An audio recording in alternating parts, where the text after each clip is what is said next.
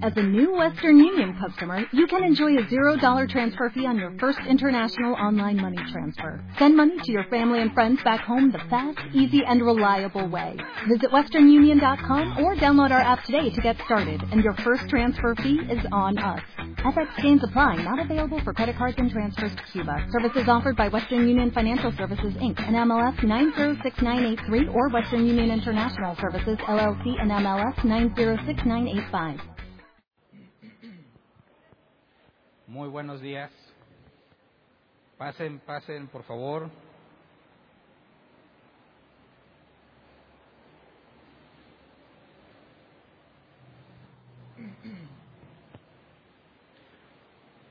Acompáñenme a capítulo 13 del Evangelio según Juan, versículo 7. Juan 13, 7.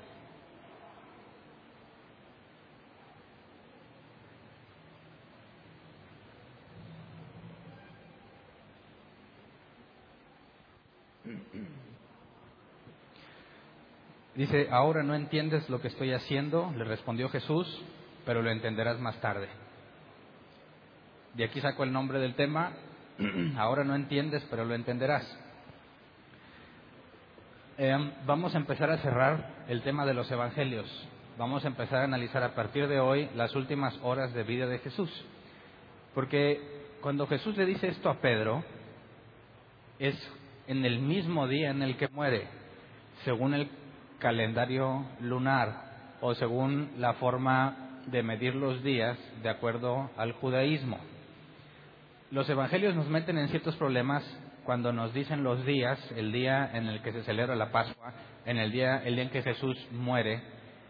Eh, sabemos que en Semana Santa le llamamos eh, Domingo de Resurrección porque decimos que resucitó el domingo, pero el viernes consideramos que fue crucificado, ¿verdad? Según la tradición. Ahí no me quiero incluir. Yo no considero eso porque si murió el viernes y resucitó el domingo, ¿dónde están los tres días que permanecería muerto? Échale cuentas simples. Viernes. Suponte que fue el viernes tempranito, ¿verdad? Viernes, sábado, domingo, tendría que resucitar el lunes, ¿verdad? Entonces, eh, nos vamos a acercar a estos temas eh, a veces un tanto rebuscados para entender las fechas, para entender qué día se nos está hablando, cómo podemos determinar el día en que murió con precisión o no, y sobre todo considerar que para el judío el amanecer de un nuevo día no es literal, o sea, no amanece un nuevo día, sino que empieza a partir de las seis de la tarde de nuestro horario. Las seis con seis de la tarde con un segundo para ellos ya es el día siguiente, de acuerdo al contexto cultural de los evangelios. Y para nosotros sigue siendo ese día. Entonces tú cuando lees era el día, la mañana o era la hora novena, no te imaginas que eran las nueve de la mañana, sino que hay que hacer esta conversión para entender y ubicarnos en qué hora se nos está mencionando lo que Jesús está haciendo. Entonces cuando yo digo que la última cena de Jesús fue el mismo día en el que fue crucificado, Tú podrías decir, Hernán, si cenaron en la noche y lo crucificaron en la mañana, ¿cómo va a ser el mismo día? Desde nuestra perspectiva no, pero desde la perspectiva de ellos sí es el mismo día. Entonces, eh, vamos a empezar a dejar de lado solamente Juan. Ya ven que analizamos cada uno de los evangelios por separado y en muchas ocasiones sí hice referencias a lo que los otros evangelios nos dicen para poder complementar el, el relato. Ahora a partir del último día, o sea, el último día de la vida de Jesús, vamos a, pensar, vamos a empezar a considerar la perspectiva de los cuatro evangelios. La intención es que nos enfoquemos en la muerte y la resurrección de Jesús desde los cuatro puntos de vista.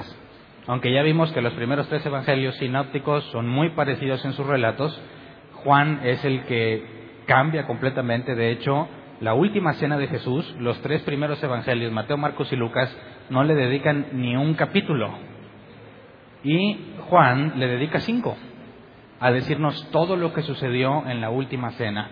Así que vamos a centrarnos hoy en algo que menciona Juan, pero que no mencionan los demás, y como los otros tres evangelios mencionan cosas que Juan no menciona. Y trataremos de poner un orden, porque ninguno de los evangelios dice de sí mismo, es decir, nunca se especificó que las cosas que está narrando hayan sucedido cronológicamente ordenadas. Es decir, si tú lees que cenaron y luego Jesús dijo que alguien lo iba a traicionar, pero luego lees que Jesús les dijo, tomad la copa y el pan, y luego vemos que también Jesús les habla sobre lo que le hace referencia a Pedro, el lavado de pies, en ningún lado se nos dice el orden correcto de esas cosas, pero sí nos dan tips que nos pueden ayudar a, ayudar a ubicarnos, así que de eso o ese tipo de herramientas vamos a estar usando.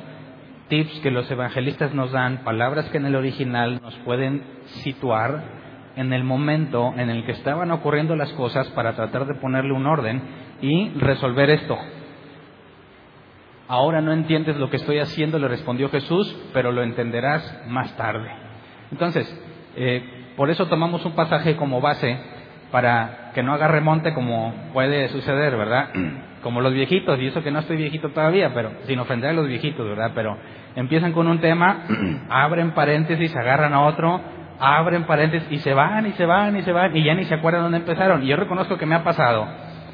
Pero si se dan cuenta, todos los temas que vengo a exponer, siempre digo, este es el pasaje base y este es el tema para que siempre esté regresando ahí y podamos tener continuidad en lo que estoy diciendo. ¿Ok? Entonces, eh, consideremos esta la primera parte del, cierre del tema de los evangelios para poder entrar después al libro de los hechos. Empecemos a leer un poco lo que nos dice en este capítulo, eh, versículo 1 y 2, Juan 13 del 1 y 2, porque después de la entrada triunfal, que no la vimos, no la analizamos en Juan, la analizamos en Mateo. ¿Se acuerdan de cómo Jesús les dijo sobre el burrito? Y pusimos, tratamos de poner en práctica qué harías tú con esa instrucción. Oye, ve a agarrar un burrito. Va a haber gente ahí, si te pregunta qué haces con el burro, dile, pues el Señor lo ocupa. Hicimos una, o tratamos de poner un ejemplo de cómo lo veríamos eh, actualmente y es complejo, o requieres cierta seguridad en lo que estás haciendo para cumplir lo que se te está encomendando. Después de la entrada triunfal, Mateo nos da mucho detalle de todo el diálogo entre Jesús y los fariseos, todo lo que estuvieron debatiendo. Y vimos cómo Jesús, por medio de las escrituras, por medio de la interpretación correcta de las escrituras, dejaba callados a los fariseos porque ellos interpretaban de otra forma la escritura. Así que aquel que dice, no, Hernán, es que nomás estás interpretando la, la, escritura y esa es tu interpretación, bueno, eso es lo que los fariseos le decían a Jesús. Tú estás interpretando la escritura eh, de una forma rara, no coherente, no concuerda con la tradición.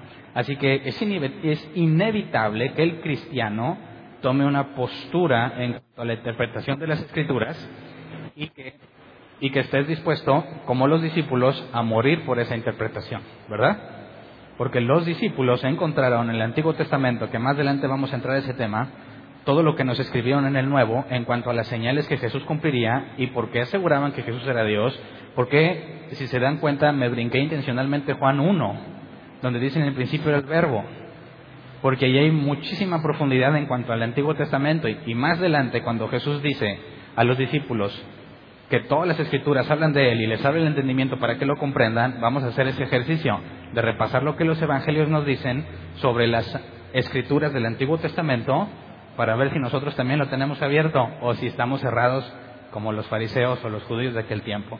Entonces, cuando se toca sobre el verbo y otros pasajes, eh, está haciendo referencia a la interpretación de las escrituras en el Antiguo Testamento y los discípulos demostraron que murieron al defender esa interpretación.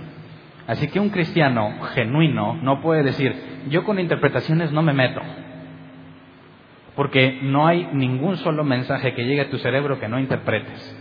Lo que sí debemos hacer, según las palabras de Jesús, es encontrar la interpretación correcta. Hay una interpretación que es correcta. Y una vez que la encuentres y estés plenamente convencido, tienes que estar dispuesto a defenderlo aún con tu vida, que es lo que los discípulos hicieron. Así que empecemos a ver cómo de muchas cosas que ya habíamos hablado, sobre todo el domingo pasado cuando vimos que Jesús fue ungido en Betania y analizamos qué María era, que no era María Magdalena, sino María la hermana de Lázaro, eh, vimos que cuando Jesús, después de la entrada triunfal a Jerusalén, se estuvo hospedando en la casa de María, Marta y Lázaro. Entonces, cuando llega la última cena, Jesús sale de la casa de ellos, o sea, porque ahí se había estado hospedando, y buscan un lugar donde llevarla a cabo. Vamos a ver lo que nos dice Juan 13 del 1 al 2. Dice, se acercaba la fiesta de la Pascua. Jesús sabía que le había llegado la hora de abandonar este mundo para volver al Padre. Y habiendo amado los suyos que estaban en el mundo, los amó hasta el fin. Llegó la hora de la cena. El diablo ya había incitado a Judas Iscariote, hijo de Simón, para que traicionara a Jesús. Bueno, Juan va directo a lo que él considera importante o a lo que él quiere que aprendamos. Y simplemente nos dice que llegó la hora de la cena y no nos platica dónde estaban, ¿verdad? Si nada más lees lo último que vimos, que si organizó una gran cena en casa de María, Marta y Lázaro, y luego dice llegó la hora de la cena, podríamos pensar solamente con el Evangelio de Juan que se quedaron en casa de María y Marta. Pero gracias a Dios tenemos otros tres evangelios, ¿verdad? Que ya les he explicado que no es una debilidad, no es de que, ¿por qué cuatro historias? Si realmente Dios los inspiró con una basta, al contrario. ¿Se acuerdan que le hablamos detalle? Qué bueno que tenemos cuatro versiones, porque las cuatro nos complementan y nos meten en problemas también. Nos meten en problemas que nos tienen que forzar o nos llevan, al que está interesado, ¿verdad? Nos llevan a meterte profundidad para entender cómo es que aparentes contradicciones no lo son en realidad. Así que no nos dice cómo fue ni dónde, el apóstol Juan no nos dice dónde están cenando, pero vamos a Mateo 26, 17 al 20. Dice el primer día de la fiesta de los panes sin levadura, se acercaron los discípulos a Jesús y le preguntaron, ¿dónde quieres que hagamos los preparativos para que comas la Pascua? Él le respondió que fueran a la ciudad, a la casa de cierto hombre, y le dijeran, el maestro dice, mi tiempo está cerca, voy a celebrar la Pascua en tu casa con mis discípulos. Los discípulos hicieron entonces como Jesús les había mandado y prepararon la Pascua. Al anochecer, Jesús estaba sentado a la mesa con los doce. Ah, entonces te das cuenta cómo Mateo sí nos explica todo el detalle que Juan no nos dice. Juan no nos dice, llegó la hora de la cena y él ya quiere platicarnos de todo lo que va a decirnos en cinco capítulos de lo que sucedió durante la cena. Mateo no está interesado en redactarnos todo lo que pasó en la cena, simplemente se limita a decir cómo llegaron y que Judas va a traicionar a Jesús. Entonces, aquí tenemos dos vertientes que nos van a dar información para poder responder lo que Mateo no registra, que Juan sí, en cuanto a la pregunta de Pedro, que ahorita le vamos a ver cuál es la pregunta y que Jesús le dice, ahora no lo entiendes, pero lo entenderás. Entonces, Aquí hay ciertos detalles. Nos dice que el primer día de la fiesta de los panes sin levadura. Y le preguntan a Jesús que dónde quiere comer la Pascua. Pero según Levítico 23, la Pascua y la fiesta de panes sin levadura son dos fiestas diferentes. Entonces dice, el primer día de la fiesta de los panes sin levadura, que duraba siete días. El primer día de esos le dicen a Jesús, ¿dónde quieres comer la Pascua? Pero según Levítico 23, y ahorita lo vamos a leer, la Pascua es antes de la fiesta de los panes sin levadura. Entonces, los ateos o los judíos ortodoxos, los judíos ortodoxos que no saben mucho de este tema, ya empiezan a quejarse. ¿Qué onda con, con Mateo y Juan? ¿Qué onda con esto? Porque la fiesta de los panes sin levadura no es la misma que la Pascua. Luego vamos a Lucas 22, 7 al 16, que también nos proporciona información. Dice, cuando llegó el día de la fiesta de los panes sin levadura, en que debía sacrificarse el cordero de la Pascua, si te fijas, nos dice, llegó el día de la fiesta de los panes sin levadura y en ese día debía sacrificarse el cordero de la Pascua.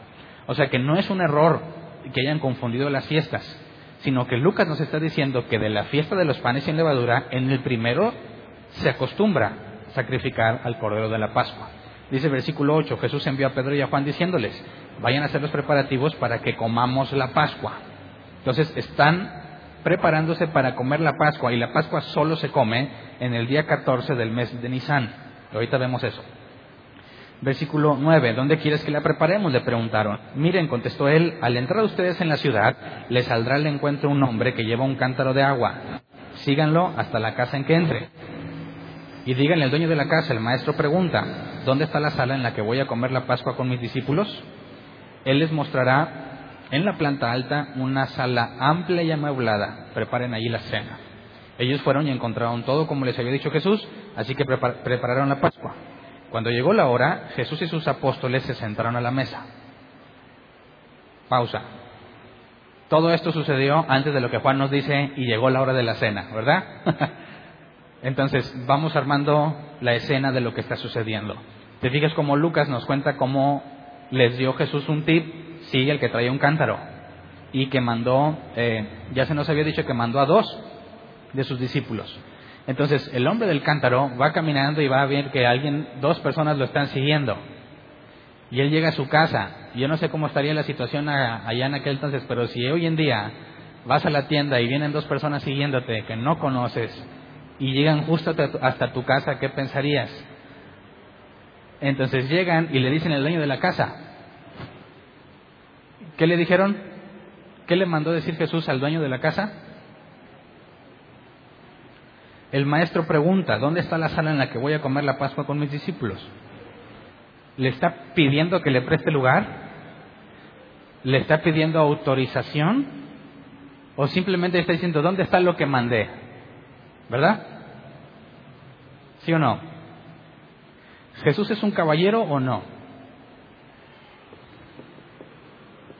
Ya ven que se predica muy comúnmente, ¿verdad? Que Jesús es un caballero y que no va a hacer nada sin que tú se lo permitas. ¿Qué hizo Jesús con esto? ¿Dónde está la caballerosidad? ¿Ah? Si Jesús es un caballero, tenemos un serio problema con la Biblia. Porque la Biblia dice que Dios es omnipotente y nadie puede frustrar sus planes. Si tenemos un Jesús caballero que no hace nada sin que se lo permitas, tenemos un, un conflicto bíblico, ¿verdad? Si Jesús no hace nada que tú no le permitas, entonces no es omnipotente. ¿Cómo se comportaría alguien que es Dios, que tiene control de todo y que nada pasa sin que Él lo permita? Pues yo lo veo aquí fielmente reflejado. ¿Dónde está el lugar donde vamos a comer? Ah, ya está preparado. ¿Eso qué implica? Que este hombre ya sabía. No le dijo a sus discípulos cómo, ¿verdad? Pero le manda a decir, ¿dónde está lo que te encargué? ¿En qué momento Jesús habló con él? Tampoco se nos dice. Lo que sí ya sabemos de los evangelios es que el Padre ya tiene las cosas acomodadas y que la fe te asegura que se van a cumplir, pero no tu fe, porque la fe pistis, ser persuadido por Dios, es que Dios te convenció de algo que va a suceder y lo vemos aquí en acción. ¿Dónde está el lugar donde vamos a comer? Jesús está convencido. ¿Por qué? Porque el Padre ya lo tiene arreglado. Eso es fe. No dijo Jesús, a ver, mm, yo declaro hoy que le vas a decir eso a esta persona y en el nombre de Jesús te va a dar el lugar. O sea que si este Señor lo había preparado para su familia, Jesús llega y le dice, eh, es para mí porque tengo fe. Y se agüitó. Y sus niños le dicen, papi, ¿dónde vamos a comer? Ya me lo inventé, ¿verdad? Así es fácil salirse de la Biblia, ¿eh? No cometas ese error.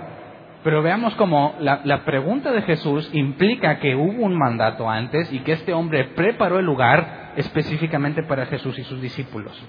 Esta es la prueba, esto es un ejemplo claro de la omnisciencia y omnipotencia de Dios, que ya tiene todo arreglado y simplemente va y lleva a cabo la parte que corresponde, dónde está el lugar.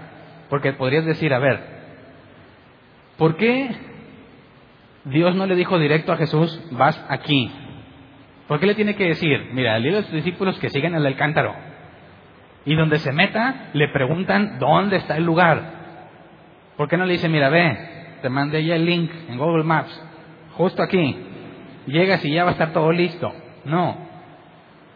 ¿Qué están aprendiendo los discípulos? No Jesús. ¿Se acuerdan cuando Jesús oraba públicamente decía cosas? Decía, esto no lo hago por mí, sino por ustedes. Padre, yo sé que tú siempre me oyes, pero si hablo en voz alta es para que estos sepan que yo estoy contigo, que tú estás conmigo, que lo que voy a hacer proviene de ti.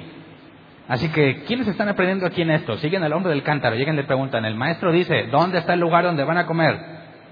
¿Qué si te dicen, ¿de qué estás hablando? ¿Cuál es el plan B? No hay plan B. ¿Dios tiene un plan B? También lo he escuchado mucho eso. No puede ser que Dios tenga un plan B. Si Dios ya lo sabe todo, como va a decir, plan A, no funcionó, no te preocupes, tengo otro plan. no tiene sentido desde la perspectiva bíblica.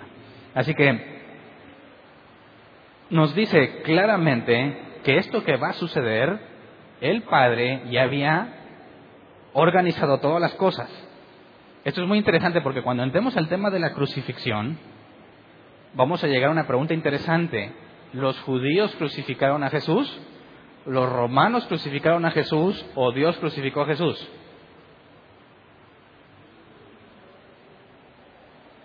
¿Qué opinas? Ahora, ¿Dios lo crucificó o no? ¿O los judíos? Porque si Dios lo crucificó, entonces los judíos no tienen culpa. Ni los romanos. Pero si fueron los judíos, entonces ¿qué onda con Dios? Así que quiero empezar a poner ciertas bases de lo que estamos leyendo para luego meternos de lleno a esa pregunta. Bueno, entonces, eh, vamos al Levítico 23. Levítico 23, 5 al 8 nos dice que el primer día de la Pascua, perdón, el primer día de la fiesta de los panes sin levadura, se come el cordero de Pascua, se sacrifica. Dice el Pascua, perdón, la Pascua del Señor comienza el día 14 del mes primero, a la hora del crepúsculo, y el mes primero del calendario judío es el mes de Nisan. Dice, el día 15 del mismo mes comienza la fiesta de los panes sin levadura en honor al Señor. Durante siete días comerán pan sin levadura. Entonces es la Pascua y luego al día siguiente empieza la fiesta de los panes. ¿Por qué dicen que en el primer día de la fiesta de los panes comieron Pascua si son eventos separados? Bueno, porque como son fiestas continuas, a los ocho días se le llamaba la fiesta de los panes sin levadura. Por eso Lucas considera dejar en claro que en el primer día de la fiesta, comúnmente llamado los ocho días, la fiesta de los panes sin levadura, en el primer día es la Pascua. ¿Me explico? Le llaman la fiesta de los panes a los ocho días. En Levítico 23 dice, es la fiesta de Pascua y la de los panes. Dos separadas, pero los judíos ven los ocho días como la fiesta de los panes. ¿Me explico? Y cuando el evangelista, digo el evangelista, el evangelio de Lucas dice, empieza la fiesta, pero en el primero se sacrifica el cordero de Pascua, te está haciendo ver que a pesar de que a los ocho días se les llama la fiesta de los panes, el primero es la Pascua. Así que no hay confusión, ¿verdad? No hay contradicción. Se te está especificando dentro del contexto de los lectores, dentro del contexto de cualquier judío de aquel tiempo queda perfectamente claro, a nosotros no. Así que es necesario considerar estos contextos históricos o culturales en cuanto a cómo llevan a cabo las fiestas. Dice, el primer día del día, el versículo 7, el primer día celebrará una fiesta solemne en su honor. Ese día no hará ningún trabajo. O sea, que el día en que Jesús lleva la última cena, el día siguiente es un día de reposo, pero no porque sea Shabbat, sino porque es el primer día de los siete. ¿Se acuerdan? Y vamos a ver más adelante que están apresurados en bajar a Jesús de la cruz porque era un día de reposo. Y luego después de ese día de reposo tuvieron otro día de reposo. Que más adelante vamos a ver, pero por de pronto guarda en tu memoria, después de la cena, de la última cena, tenía que haber un día de reposo, ¿ok? Eh, dice el versículo 8, durante siete días presentarán al Señor ofrendas por fuego y el séptimo día celebrarán una fiesta solemne en su honor. Ese día no harán ningún trabajo, o sea, ni el primero ni el séptimo, ¿ok? Regresémonos a Juan. Juan 3, del 2 al 6. Dice, llegó la hora de la cena. Ok, ya vimos todo lo que sucedió antes, ¿verdad? Llegó la hora de la cena. El diablo ya había incitado a Judas Iscariote, hijo de Simón, para que traicionara a Jesús. ¿Qué significa esto? Tampoco nos lo dice Juan y por tiempo no me voy a meter tanto, pero vamos a analizar todo lo que Judas hizo. Entonces, en uno o, dos temas más vamos a profundizar en lo que Judas hizo.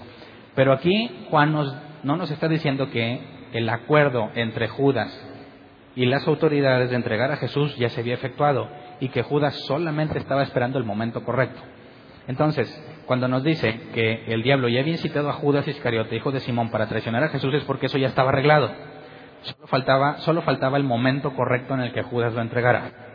Dice, Versículo 3. Sabía Jesús que el Padre había puesto todas las cosas bajo su dominio y que había salido de Dios y a él volvía. Así que se levantó de la mesa, se quitó el manto y se ató una toalla a la cintura.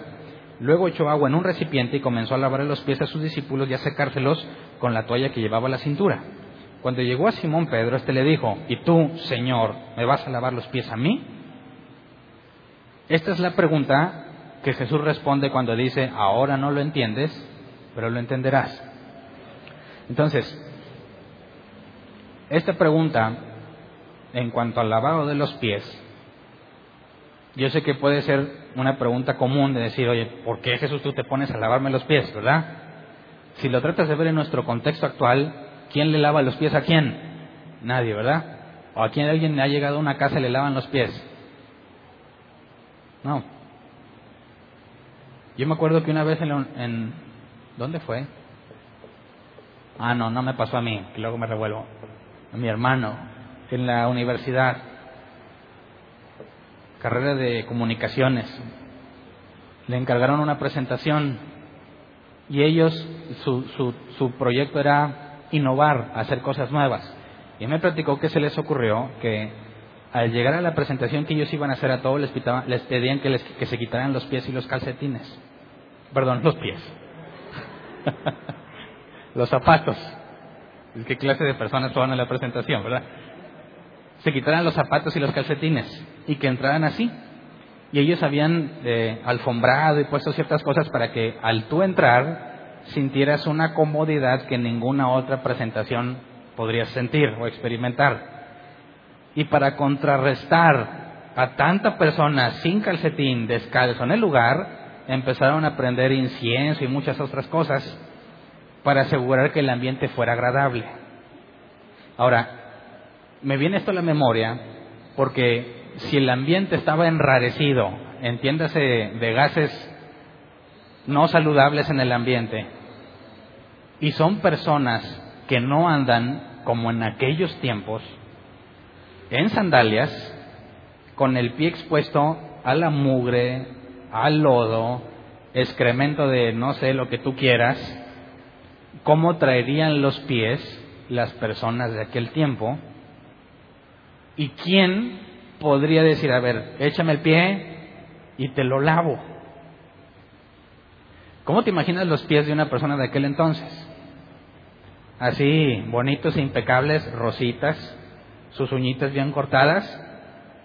O necesitabas un pie así de esos gruesotes que aguanten todo, pues porque andas caminando, ¿verdad? Entonces, no sería una experiencia agradable desde nuestra perspectiva. Quizás en aquel tiempo, como todos tienen los pies así, pues dices, bueno, ¿qué va? Pero Pedro, hasta ahorita, que Juan no nos está dando mucho detalle, Pedro dice, tú me vas a lavar los pies a mí, y yo quiero que te cuestiones eso, para poder entrar un poco más a profundidad en eventos que han sucedido, para entender con mayor, eh, de una mejor forma, el asombro de Pedro. Hasta ahorita puedes pensar, bueno, ¿qué onda con lavar los pies? Fíjate que nos dice, eh, ¿en qué momento se paró? Dice, versículo 4, así que se levantó de la mesa, se quitó el manto y se ató una toalla a la cintura. Leamos ese, ese versículo 4 en la versión Reina Valera 60, dice, se levantó de la cena y se quitó su manto y tomando una toalla se la ciñó. ¿Ya habían cenado o no? Se levanta de la cena, eso es lo que dice el original. Se levanta de la cena, porque la nueva versión internacional dice se levanta de la mesa. Y cuando dice se levanta de la mesa no sabe si estaba comiendo, todavía no comía o ya acabó. Pero cuando nos dice la versión 60, se levanta de la cena, ya estaban comiendo. Ahora, ¿en qué momento de la cena era? Eh, Juan no nos está diciendo nada de eso, pero vamos a Lucas 14, Lucas 22, 14 al 22. Fíjate cómo los evangelios nos van a empezar a ayudar a armar en qué momento Jesús se levanta a lavar los pies para tratar de entender mejor el asombro de Pedro. Lucas 22, 14 al 22. Cuando llegó la hora, Jesús y sus apóstoles se sentaron a la mesa. Entonces les dijo, he tenido muchísimos deseos de comer esta Pascua con ustedes antes de padecer, pues les digo que no volveré a comerla hasta que tenga su pleno cumplimiento en el reino de Dios. Luego tomó la copa, dio gracias y dijo, tomen esto y repártelo entre ustedes. Les digo que no volveré a beber del fruto de la vida hasta que venga el reino de Dios. También tomó pan y después de dar gracias lo repartió, se lo dio a ellos y dijo, este pan es mi cuerpo entregado por ustedes, hagan esto en memoria de mí. De la misma manera tomó la copa después de la cena y dijo, esta copa es el nuevo pacto en mi sangre que es derramada por ustedes. Pero sepan que la mano del que va a traicionarme está con la mía sobre la mesa. A la verdad el Hijo del Hombre se irá según está decretado, pero hay de aquel que lo traiciona. Entonces, según Lucas, se sentaron a la mesa y acto seguido les dice, este es mi cuerpo, esta es mi sangre. ¿Ahí estaba Judas? Sí. ¿A Judas le dio los elementos del nuevo pacto? Sí. O sea que Judas comió del cuerpo y de la sangre? Sí. Y luego dice, y sin embargo, uno de ustedes, y no quiero decir que es Judas, decía Jesús, ¿verdad? Uno de ustedes me va a traicionar, pero está comiendo el cuerpo y la sangre. ¿Cómo es posible que alguien que coma el cuerpo y la sangre se pierda?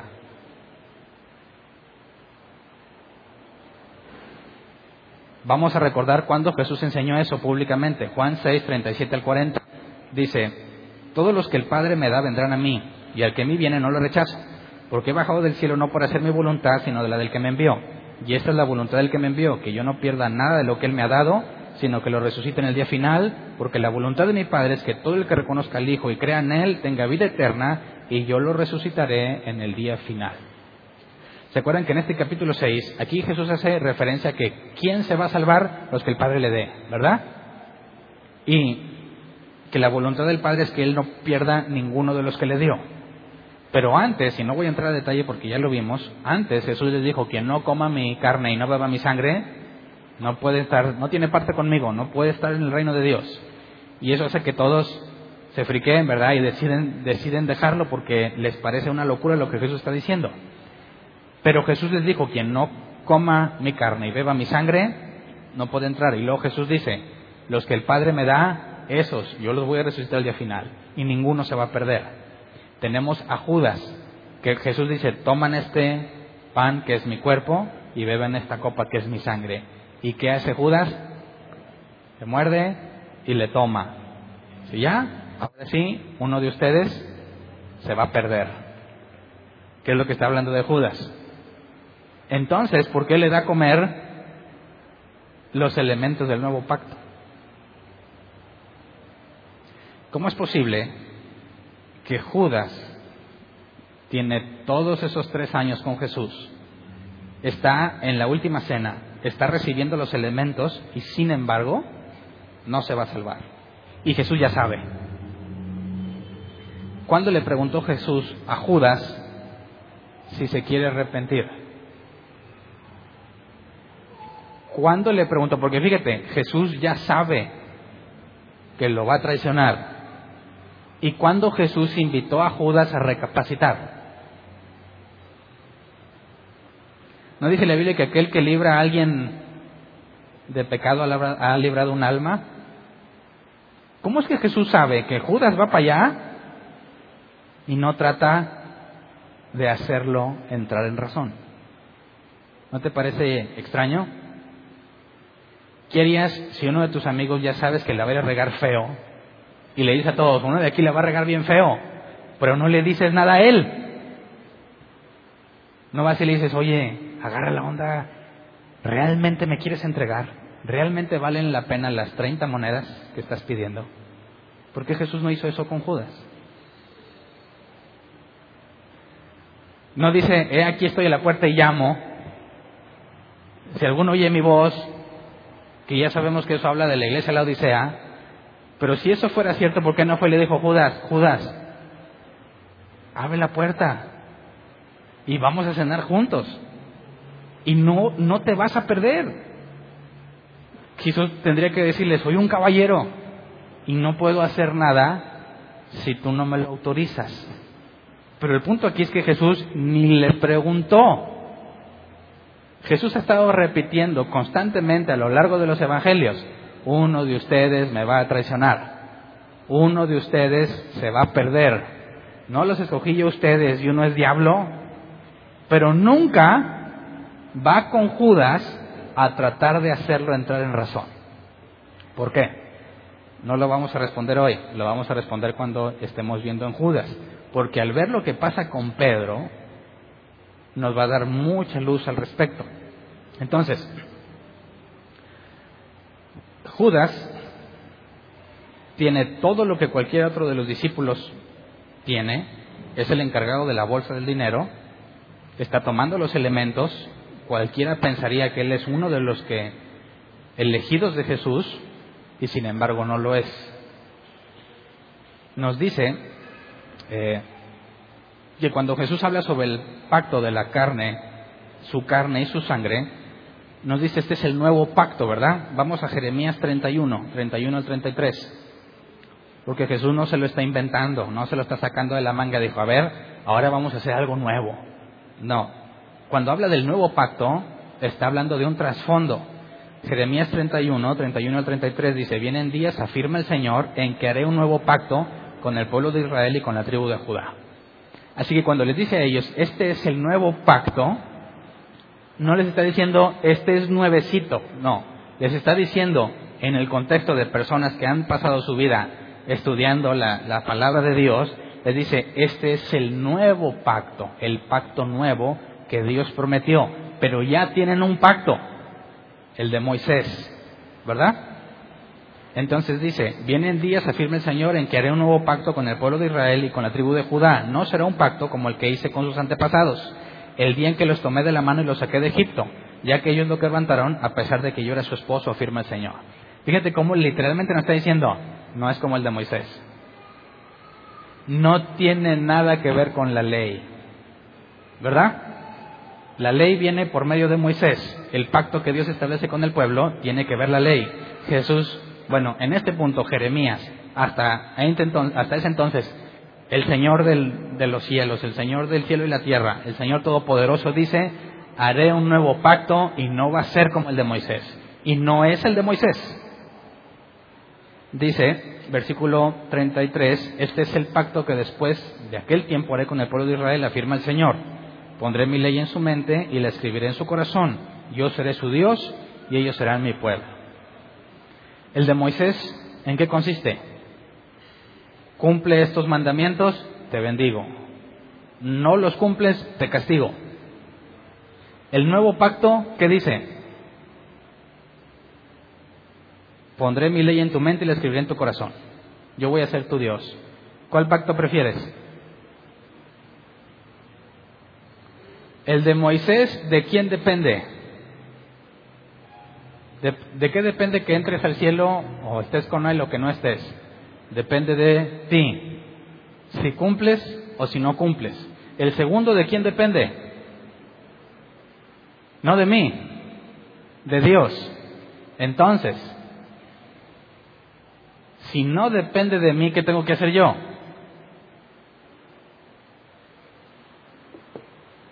Ahí está el conflicto con los judíos.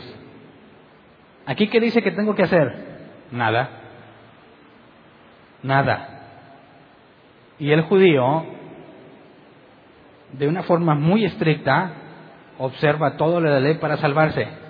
Tiene muchos años ahí, toda su vida, y le oye a Jesús, ya no hay que hacer nada. ¿Qué sentirías tú si te la has pasado observando la ley con mucho esfuerzo y dedicación y luego dicen, ya, eso para nada sirve, hay un nuevo pacto? ¿Y a quién beneficia? A los que no han hecho nada. ¿Es justo?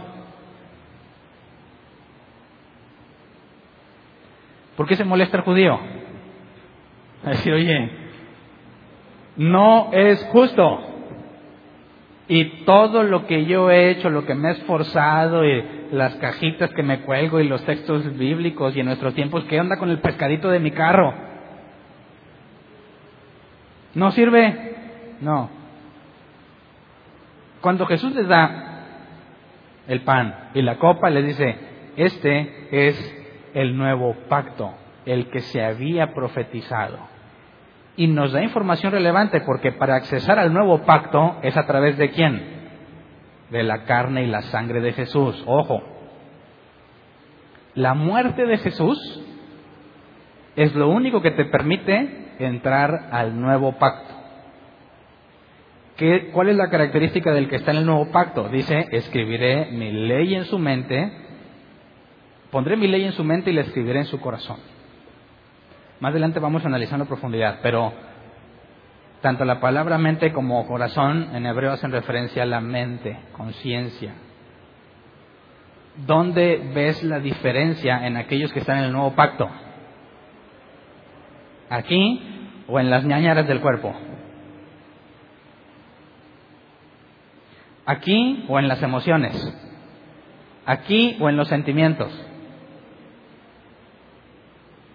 La forma en la que razonas va de acuerdo a la ley de Dios. Por consecuencia, mis acciones son distintas, pero no se demandan obras, ¿verdad que no?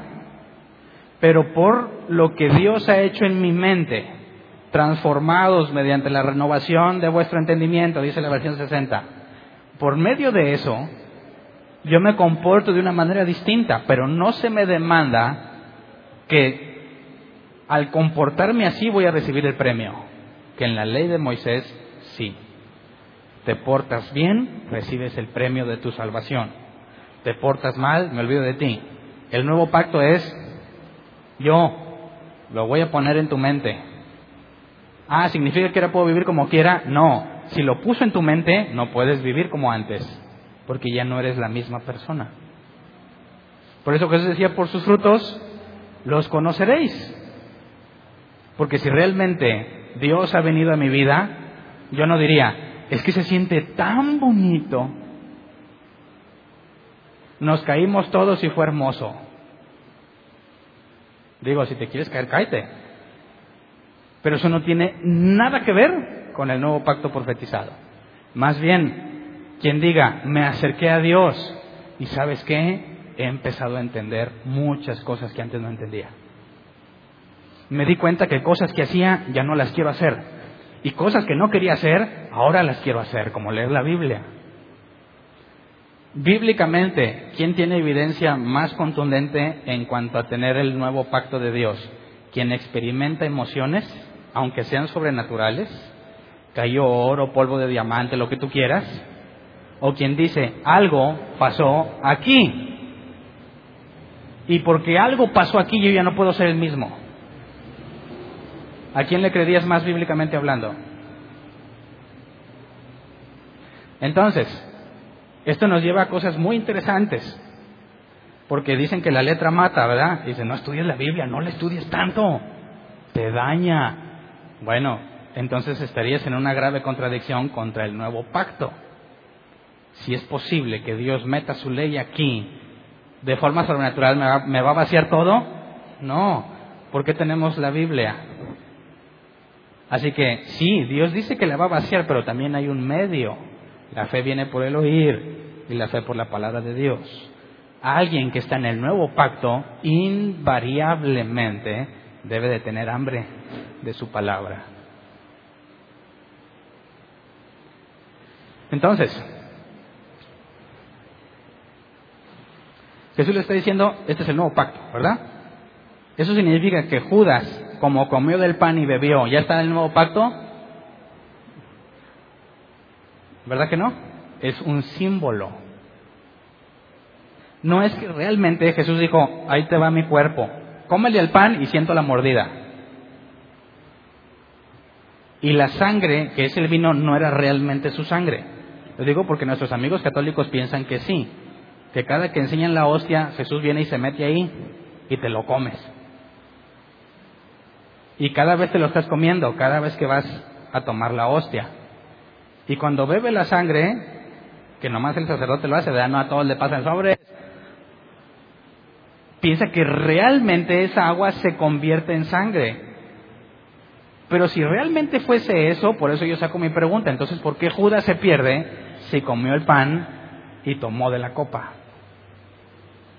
Porque no es haber comido del pan y de la copa, sino que consiste en una renovación de vuestro entendimiento. Cosa que Judas no tuvo. ¿Me explico? Luego, si hay un nuevo pacto, ¿qué pasa con el viejo? Hebreos 8, 6 y 7 dice, pero el servicio sacerdotal que Jesús ha recibido es superior al de ellos, así como el pacto del cual es mediador es superior al antiguo, porque se basa en mejores promesas. Más adelante entraremos Hebreos, pero está comparando a Moisés, el sacerdocio de Aarón, con Jesús. Entonces, dice, el servicio sacerdotal de Jesús es mejor porque es un pacto mejor, por cuanto tiene mejores promesas. ¿Entiendes cuáles son las mejores promesas? Yo no me salvo por mis obras, sino porque Dios escribe su ley en mi mente, en mi corazón. Y luego dice el versículo 7, efectivamente, si ese primer pacto hubiese sido perfecto, no habría lugar para un segundo pacto. O sea que cuando Dios les dio el pacto en Moisés, ¿qué sabía Dios? Que ese pacto perecería, que no sería suficiente. Les dio algo que no funciona. Y ahí es donde los judíos ortodoxos se quejan. ¿Por qué Dios me daría algo que no funciona? Qué malo, ¿no? Dime, ¿cómo le hago para salvarme y estar contigo? Haz esto, pero no jala. Ahí entretete un rato. ¿No es eso lo que Dios está haciendo? ¿Por qué? Cuando lleguemos a Romanos y Hebreos lo vamos a ver. Pero entonces, aquí el punto interesante es, el pacto antiguo se vuelve obsoleto. ¿Qué pasa con los cristianos que quieren vivir bajo el, anterior? Que quieren traer primicias, que quieren celebrar las festividades judías, que quieren diezmar, que quieren hacer un montón de cosas que el, el viejo pacto enseña. Pablo en la carta a los hebreos también dice, estás despreciando la gracia, porque le estás diciendo, yo no quiero el pacto donde tú escribes mi ley, yo quiero el pacto donde yo, mira, donde yo hago todo y me salvo. ¿Y quién se va a salvar por obras? Nadie. Por eso es incomprensible que alguien que está en el nuevo pacto quiera agradarle a Dios haciendo cosas del viejo pacto. Porque Dios mismo sabe que ese viejo pacto no salva a nadie. En el nuevo pacto, la tarea es de Dios. Por eso Jesús dice, quien viene a mí, yo no lo rechazo. Y ninguno de los que el Padre me dio se perderá. Concuerda con lo que Jeremías 31 nos dice. Dios dice, yo lo voy a hacer. Yo voy a escribir mi ley en tu mente, en tu corazón. Es Dios quien lo hace. Jesús dice, de los que yo tengo, de los que el Padre me da, ninguno se va a perder, porque no depende de ti, como el pacto de Moisés, depende de Dios. Pero es imposible pensar que alguien que vive bajo el nuevo pacto se comporte como los que no viven en el nuevo pacto. ¿Cuál sería la única explicación para que alguien que ha sido renovada su mente viva como un no creyente? Que lo hace intencional. Y por eso Pablo dice que recibirán mayor castigo. Pero bueno, sigamos. Versículo 13. Al llamar nuevo a este pacto, ha declarado obsoleto el anterior, y lo que se vuelve obsoleto y envejece, ya está por desaparecer. Entonces Jesús les está diciendo a sus discípulos, incluyendo Judas, antes de que se levante a lavarle los pies, está diciendo, todo lo que hacían en la ley de Moisés ya no sirve no significa que puedes vivir como quieras, ¿eh? Te estoy hablando del nuevo pacto, ahora va a estar en tu mente y en tu corazón. Y como consecuencia, vas a ser una persona completamente diferente. El viejo pacto está obsoleto. Luego vamos a entender, para trasladarnos a Génesis, que lo que para nosotros son palabras simples, este es el nuevo pacto, ¿verdad? Y tú cuando celebran la cena, dices, ábrale, aquí está la copa, y ya sí, soy salvo, pero no estás entendiendo la magnitud de la revelación que Jesús les está dando, ¿verdad? Todo lo que cambia a partir de lo que está a punto de suceder, que es la crucifixión. Entonces, Pedro acaba, Pedro junto con los demás, pero en particular Pedro porque es el del tema, Pedro acaba de entender que el nuevo pacto prometido de Israel solo es por medio del Mesías. ¿Qué tan importante es Jesús? ¿Qué tan importante es la persona de Jesús en los planes de Dios? Jesús dijo que Él es Dios mismo y más adelante vamos a profundizar. Entonces, Jesús tiene a sus discípulos oyéndolo que él mismo dice que además de ser el Mesías, que además de ser Dios, nadie puede entrar al nuevo pacto si no es por él. Así que Pedro y los demás tienen que captar qué enorme personaje tienen entre ellos. Y luego se para a lavarle los pies. ¿Entiendes que el asombro no nada más es tú me lavas los pies, sino cuando dice tú me lavas los pies a mí? ¿Tú quién es tú? Jesús. ¿Y quién es Jesús bajo lo que les acaba de decir? ¿Cómo es posible que tú hagas esto de lavarme los pies y además consideremos lo que lavar los pies es porque tampoco lo inventó Jesús en ese rato, ¿verdad? Vamos a Génesis 18, 3 al 5. Dice, Dijo, mi señor, si este servidor suyo cuenta con su favor, le ruego que no me pase de largo. Está hablando Abraham con quién? ¿Quién se acuerda? Dice, haré que les traigan un poco de agua para que ustedes se laven los pies y luego pondrán a descansarse, luego se, eh, podrán descansar bajo el árbol. Ya que han pasado por donde está su servidor, déjenme traerles algo de comer para que se sientan mejor antes de seguir su camino. Está bien, respondieron ellos, hazlo así. Abraham, Abraham está hablando con Dios y los dos ángeles. ¿Y qué hace Abraham con ellos? Les dice, haré que les traigan un poco de agua para que ustedes se laven los pies. ¿Por qué no le lavó los pies a Abraham, a Dios y a los dos ángeles? Qué malo, ¿no? ¿O no es malo? ¿No te acuerdas que ya estaba viejo?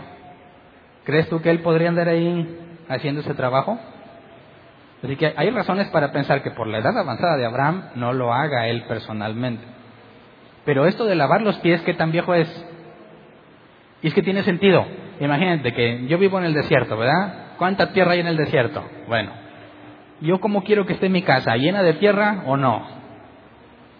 ¿Qué le pondrían en las casas abajo? Imagínate que están sobre la tierra, así pelón. ¿Cómo podrías tener ahí limpio? Todavía muy difícil. Se cree que ponían mantos, tapetes, lo que sea. Y luego llega alguien con los pies todos mugrosos y se quiere meter a la tienda. ¿Lo dejas? No, no, no, no, no, no no nada más es quítatelos, porque son sandalias, lávatelos. Entonces, es un acto de higiene personal para respetar el lugar al que estás ingresando. Y se vuelve un acto de cortesía cuando alguien te los lava. Leamos más adelante, Génesis 19, 2 al 3. Dice, les dijo, por favor, señores, les ruego que pasen la noche en la casa de este servidor suyo, y podrán lavarse los pies, y mañana al amanecer seguirán su camino. No, gracias, respondieron ellos, pasaremos la noche en la plaza. Por tanto, les insistió Lot que fueran con él y entraron en su casa. Ahí Lot les preparó una buena comida y coció panes sin levadura y ellos comieron. No dice que le lavó los pies, pero los invitó a lavarse los pies, a los dos ángeles, a los mismos que Abraham le dijo, les voy a traer agua para que se laven los pies, ¿verdad? ¿Por qué Lot no se los lavó? No sé. Lot, estaba bueno para trabajar, ¿verdad? ¿Por qué no se los lavó? No sé. Podría ser algo cultural. Quizás en ese entonces no se los lavaban ellos. No lo sé. Pero vamos a jueces 19, 20 y 21. En mi casa serás bienvenido, le dijo el anciano. Yo me encargo de todo lo que necesites, pero no pases la noche en la plaza. Así que lo llevó a su casa y dio de comer a sus asnos y después de lavarse los pies, comieron y bebieron. El caso del, de este hombre que levita y su concubina vemos otra vez la costumbre de antes de entrar a un lugar lavarse los pies. Y luego vamos a Lucas 7, 44, 46, que sería ya más contemporáneo a Jesús, ¿verdad? Dice, luego se volvió hacia la mujer y le dijo a Simón, ¿ves a esta mujer? Cuando entré en tu casa no me diste agua para los pies, pero ella me ha bañado los pies en lágrimas y me los ha secado con sus cabellos. Tú no me besaste, pero ella desde que entré no ha dejado de besarme los pies. Tú no me ungiste la cabeza con aceite, pero ella me ungió los pies con perfume. Y aquí Jesús hace referencia a la misma costumbre de lavar los pies, y dice, cuando entré no me diste agua para lavarme los pies. Así que cuando Jesús quiere lavar los pies de los discípulos, no es algo nuevo, es algo que normalmente se hace, ¿verdad? Pero antes de que le lavara los pies, ya vimos que Jesús revela quién es, ¿verdad? Muestra su grandeza, pero hay otro evento. Vamos a Lucas 22, 24 al 30. Digo, por eso, cuando analizas los cuatro evangelios, nos tardamos más, ¿verdad? Porque Juan ha dicho muy pocas cosas y yo ya dije bastantes de los otros evangelios y de otras cosas. Pero cuando ves el panorama completo, nos va a ayudar a entender cuál era el problema con Pedro. Así que ténganme paciencia. Lucas 22, 24 al 30. Tuvieron además un altercado sobre cuál de ellos sería el más importante. Jesús les dijo, los reyes de las naciones oprimen a sus súbditos, y los que ejercen autoridad sobre ellos se llaman a sí mismos benefactores. No sea así entre ustedes, al contrario, el mayor debe comportarse como el menor y el que manda como el que sirve, porque ¿quién es más importante? ¿El que está a la mesa o el que sirve? No es el que está sentado a la mesa, sin embargo, yo estoy entre ustedes como uno que sirve. Ahora bien, ustedes son los que han estado siempre a mi lado en mis pruebas, por eso yo mismo les concedo un reino, así como mi Padre me lo concedió a mí para que coman y beban a mi mesa en mi reino y se sienten en tronos para juzgar a las doce tribus de Israel. Entonces, antes, según Lucas, esto sucede después de que les da el pan y la copa, y luego se empiezan a pelear por bien quién es el, quién es el jefe después de Jesús, ¿verdad? Ellos quieren organizarse así. A ver, si Jesús no está, ¿quién va a mandar? Y si están discutiendo entre todos, yo no sé si decían, pues yo o yo voto por uno. Pero quien haya votado por uno al otro no le parecía. Y se genera esa discusión, ¿verdad? ¿Quién es el ideal para quedarse a cargo? Y Jesús les dice, no es como sucede aquí, donde hay alguien sobre todos. El mayor sirve al menor y es completamente opuesto a lo que ellos están discutiendo, ¿verdad? ¿Quién va a ser el jefe? ¿Quién es el bueno aquí? Es el que va a mandar. Y dice, ah, bueno, quien sea el jefe y el bueno es el que va a servir. Así que es contradictorio. Y a veces puede ser difícil entenderlo así a simple vista, porque decir, a ver, entonces ¿dónde está el orden? ¿Qué pasa cuando tienes un grupo de personas y no tienes a una cabeza? ¿Funciona? ¿Cómo le haces para que se pongan de acuerdo? Imagínate. y más, discúlpeme, pero más si son mujeres. Y no es por agredir, pero imagínate, pones a tres señoras a que preparen un arroz entre las tres para una fiesta. ¿Cómo son las señoras a la hora de preparar arroz? O cualquier otra comida. Diga, entre las tres hagan el arroz. Bueno, ya te imaginas el desgrañadero que va a haber ahí, ¿verdad? ¿Por qué? Una va a decir, pues mira, le vamos a poner así y la otra, no, así no se hace el arroz. Primero tienes que partir este y la otra, no, pero así tampoco porque así no queda tan rico como el que yo hago. Y yo lo he visto, no nada más con el arroz. Y se empiezan de que así, que no, y bueno, pues dile, oye, a ver, tú dinos entonces porque aquí cada quien quiere hacer el arroz como quiere. No sería lo más lógico, a ver, tú señora, tú Tú te encargas de que el error funcione. Y tú eres la que da las órdenes. ¿Se arregla el problema? Sí. ¿Y qué está diciendo Jesús? Eso no lo vayan a hacer. Entonces, ¿cómo le vamos a hacer? Al contrario, el mayor sirve al menor. O que entonces el menos experimentado, el que menos sabe, nos va a dar órdenes a todos los que ya saben. Entonces, en una iglesia, ¿quién es el que da las órdenes?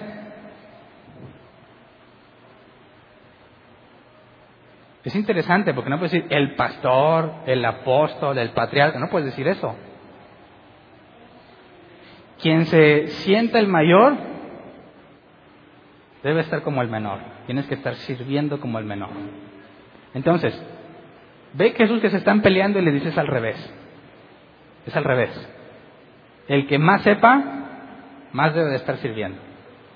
Así que, fíjate bien, podrías pensar que entonces los que menos saben o los que menos son, son los que realmente dan las órdenes o no. Porque si los mayores sirven a los menores, ¿qué se va a estar haciendo lo que los menores dicen? Así que imagínate que quieres poner en una empresa. Tienes gente muy experimentada, ¿verdad? Y tienes novatos. Y dice, a ver, vamos a ser bíblicos. Todos los experimentados vayan con los novatos a servirles novato, ¿qué quieres que hagamos? Y la otra dice, eh, yo considero que lo mejor para la empresa es que nos den aumento a todos. Y si queremos seguir la misma lógica, ¿se va a morir esa empresa o va a ser exitosa? Se va a morir. ¿cómo entonces sobrevive la iglesia?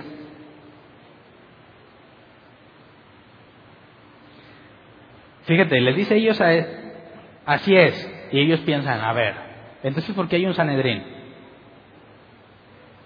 Porque hay un grupo de 70 y un sumo sacerdote, que es el que dice cómo está aquí el cotorreo.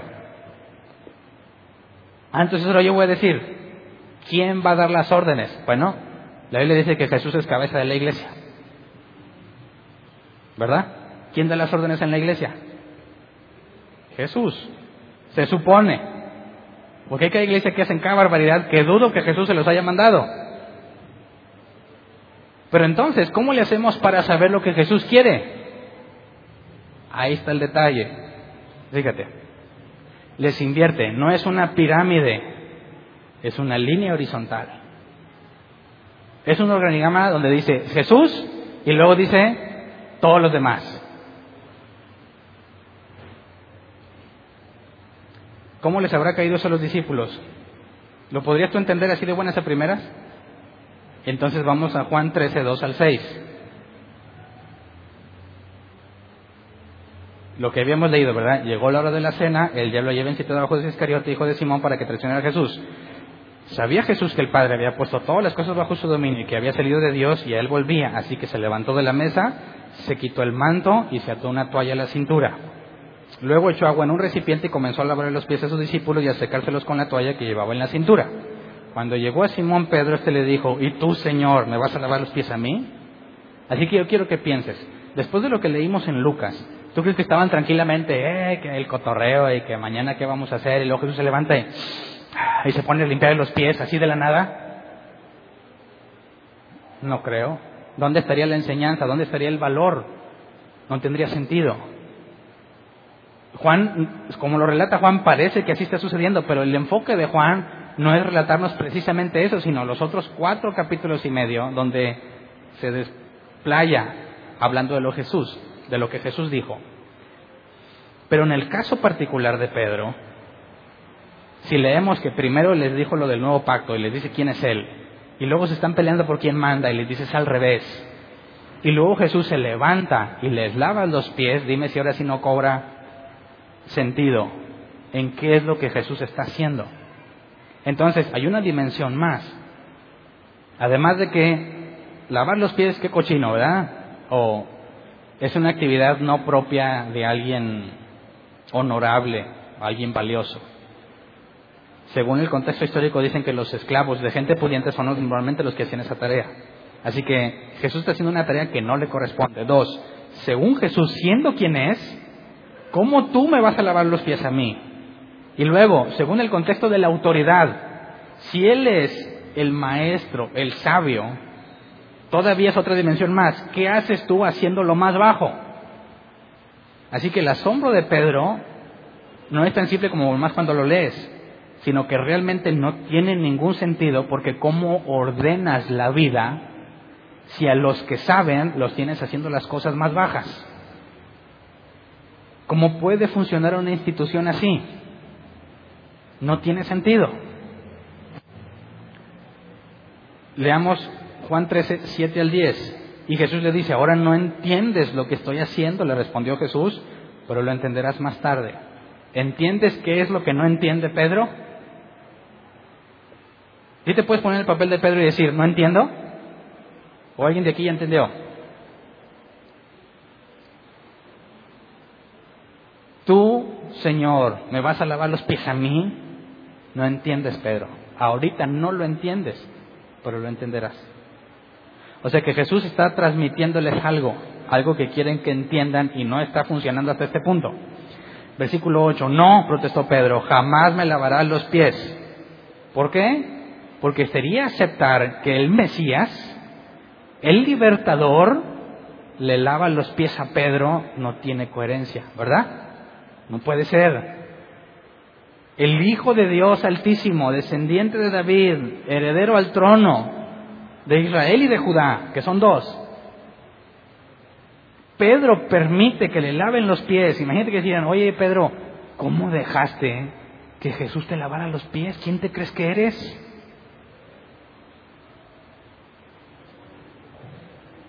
si no te los lavo, no tendrás parte conmigo. O sea, la cortamos, te vas. Versículo 9, entonces Señor, no solo los pies, sino también las manos y la cabeza. Sigue sin entender, ¿verdad?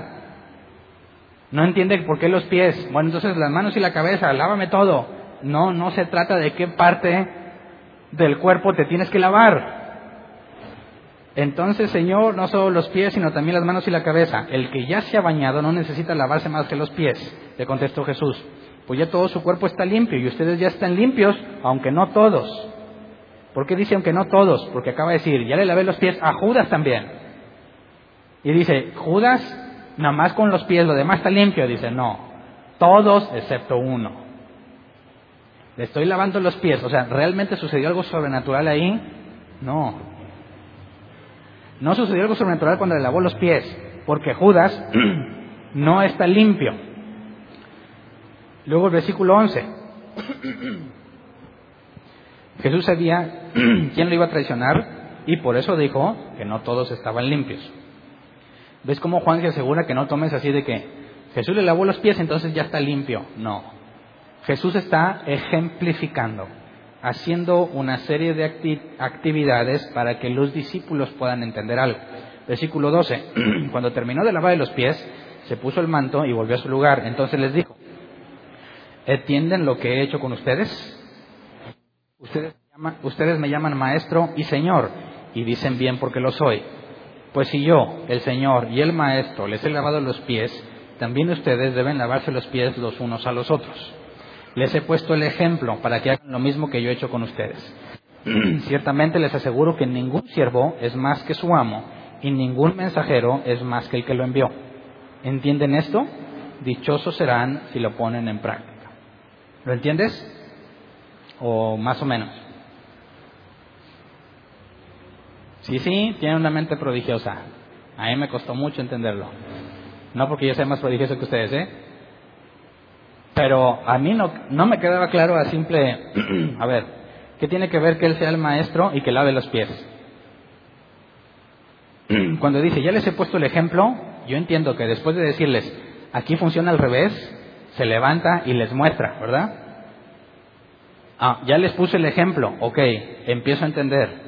Jesús les dijo que era al revés y les demuestra que siendo él el maestro, les lava los pies y luego les dice, pero ninguno es mayor que otro. O sea, no se trata de jerarquías. No se trata de que yo le sirvo a alguien porque es mayor que yo o porque soy menor que él. Jesús le está diciendo, lo que yo hago, que claramente en jerarquía yo estoy por arriba de cualquier ser humano, diría Jesús, yo te lavo los pies a ti y no tiene nada que ver con quién es mayor o menor es completamente ajeno al área de servicio del genuino creyente. ¿Por qué es interesante? Porque normalmente cuando tú quieres hacer algo en la iglesia, muchos quieren hacer carrera en la iglesia, ¿verdad? Si yo empiezo lavando los baños, no importa, pero yo sé que un día voy a llegar lejos. ¿En qué estás pensando? En que así empiezas y luego vas escalando, ¿verdad? Pero ¿qué escalas? Si Jesús dice que no hay nada que escalar. ¿Me explico? Tú entras a una empresa, eres el ayudante del ayudante, del estorbante, del director. ¿Qué eres en la empresa? Se muestra el organigrama, ¿dónde estoy yo? No, tú no sales porque nomás son los importantes. Ok, pero yo sé que voy a ir Dios me va a llevar de victoria en victoria y voy subiendo escalón, escalón, escalón, hasta llegar a ser el CEO, el, el mero bueno en la empresa. Y algunos eso lo quieren llevar a la iglesia, ¿verdad? Mira, yo voy a empezar desde acá abajo para que veas. ¿eh? Pero cuando necesites a alguien que predique, acá. No, no es que primero tienes que tomar el curso, no importa. ¿Cuántos cursos hay que tomar? para que ahora sí, ya. ¿Cuántas escalones tienes que subir? Y Jesús dice, no se trata de eso. ¿Por qué todos queremos hacer eso? Porque así es como funciona nuestra sociedad, ¿no? ¿Qué dicen las mamás mexicanas? En esta casa haces lo que yo te digo. Y si no, chancla, ¿verdad? En mis tiempos. Tú vas al trabajo y ¿qué te dice tu jefe? Aquí se hace lo que yo digo. Tú vas a un negocio y te atienden mal. ¿Con quién te quejas? Con el gerente, para que el gerente lo obligue. Y luego llegas a la iglesia y ¿qué quieres hacer? Lo mismo. Y Jesús les está diciendo, aquí no. Entonces, ¿cómo le hacemos? Yo no puedo llegar y esperar a escalar algo, no hay nada que escalar. Entonces, ¿cuándo me van a ver a mí? ¿Cuándo me van a mandar a mí acá a un puesto chido? Por eso hay que ver ciertos tips que Juan nos dice. Fíjate, Juan 13, 3 y 4. Perdón, déjenme tomarme otra. No estaban heladas, ¿eh?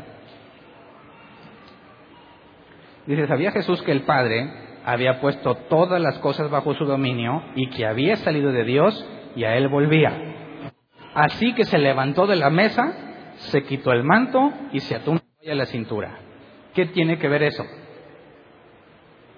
Cuando dice, así que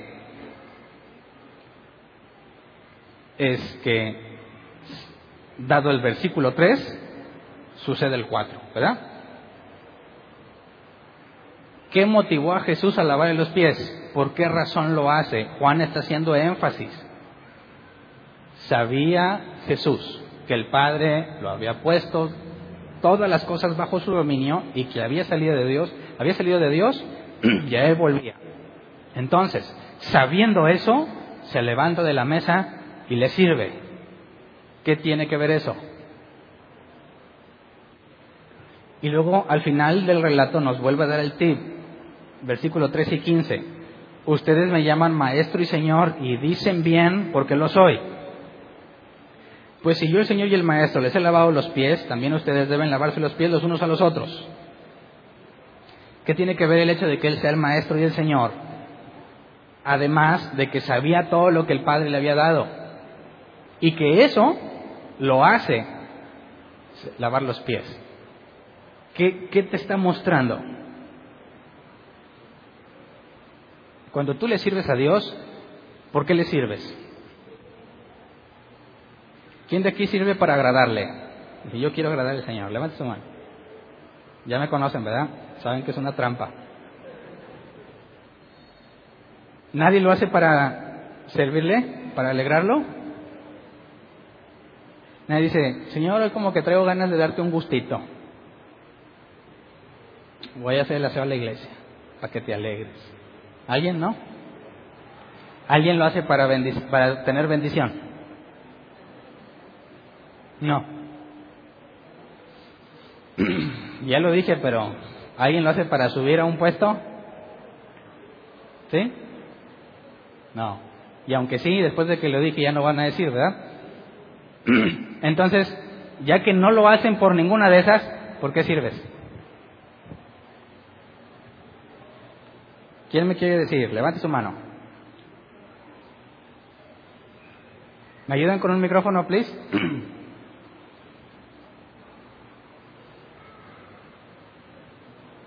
Levante su mano para que te vean bien. Ahí. sí. Bueno, yo creo que uno le sirve por agradecimiento por habernos dado la salvación. Ok. Por agradecimiento. ¿A alguien sirve porque está agradecido? Uno. Ya salió un valiente. ¿Alguien más? Dice, no, hombre, ya no sé porque el horno me va a quemar. No, no les están grabando las caras. Los oyen en el audio, pero no saben quién es. ¿Nadie más sirve por gratitud? Levante su mano. Sí. Muy bien. ¿Alguien más sirve por otra cosa? ¿Por otra cosa?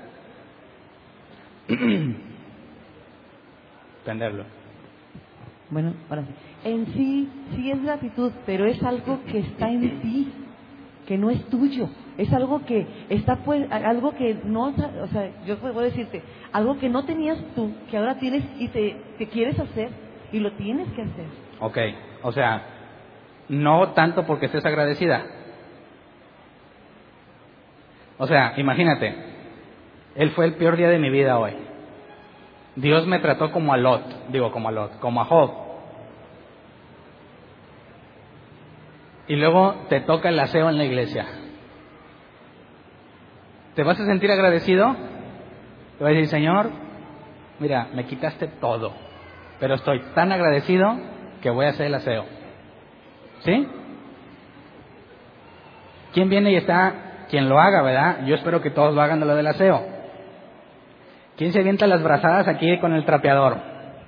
Y te duele acá todas las, las llantas de protección. y la espalda, oh, y luego terminas bien agradecido. ¿Quién? Honestamente, ¿eh? No de que no, sí, yo siempre estoy agradecido. Que no, no, no, no, no.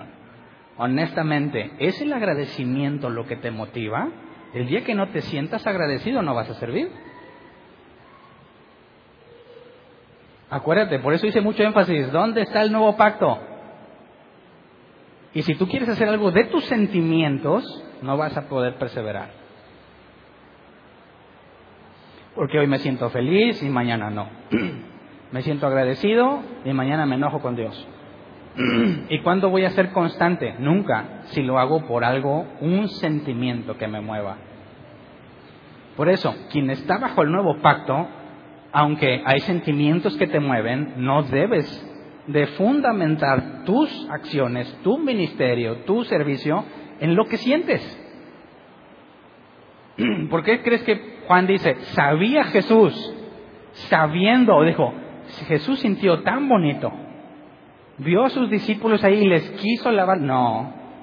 Jesús les quiso dar un buen ejemplo? No.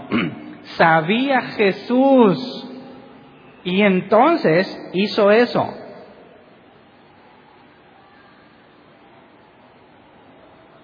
¿Qué es lo que sabía Jesús? ¿Y cómo es que eso que sabe termina en lavarle los pies? Y como Jesús dice, esta es la regla para todos. No se trata quién es más. Tú piensas que eres mayor, ponte a servir. En eso se refleja si eres mayor. Ahora, bíblicamente, ¿cómo podemos hacer una comparación entre seres humanos? ¿Quién es mayor a quién entre seres humanos? ¿Cuántos tipos de personas hay en el mundo, según la Biblia? ¿Cuántas? Dos. Los hijos de Dios y los hijos del diablo. ¿Hay alguien en un punto neutro? No. Bíblicamente hablando, no. No dices, pues mira, yo soy cristiano pero ando tibio. No, eres del diablo. No hay cristianos tibios. ¿Eres o no eres? Soy cristiano pero estoy de vacaciones del Señor. No eres cristiano entonces. Entonces, quien se quiera sentir que es mayor en los asuntos del reino de los cielos, ¿qué dice Jesús? Ese debiera estar sirviendo al menor, así como yo te di el ejemplo. Sabiendo yo quién soy y de dónde vengo, te sirvo. ¿De qué depende el servicio del creyente genuino? De que sabe, entiende quién eres en Dios.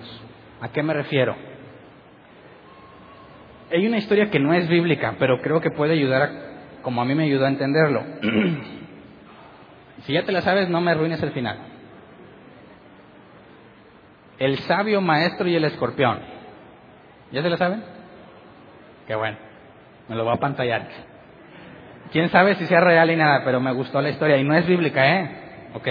Dicen que un sabio maestro, no sé si oriental o de donde sea, va caminando por un paisaje hermoso, meditando en la vida y ve que un escorpión se está ahogando en el lago.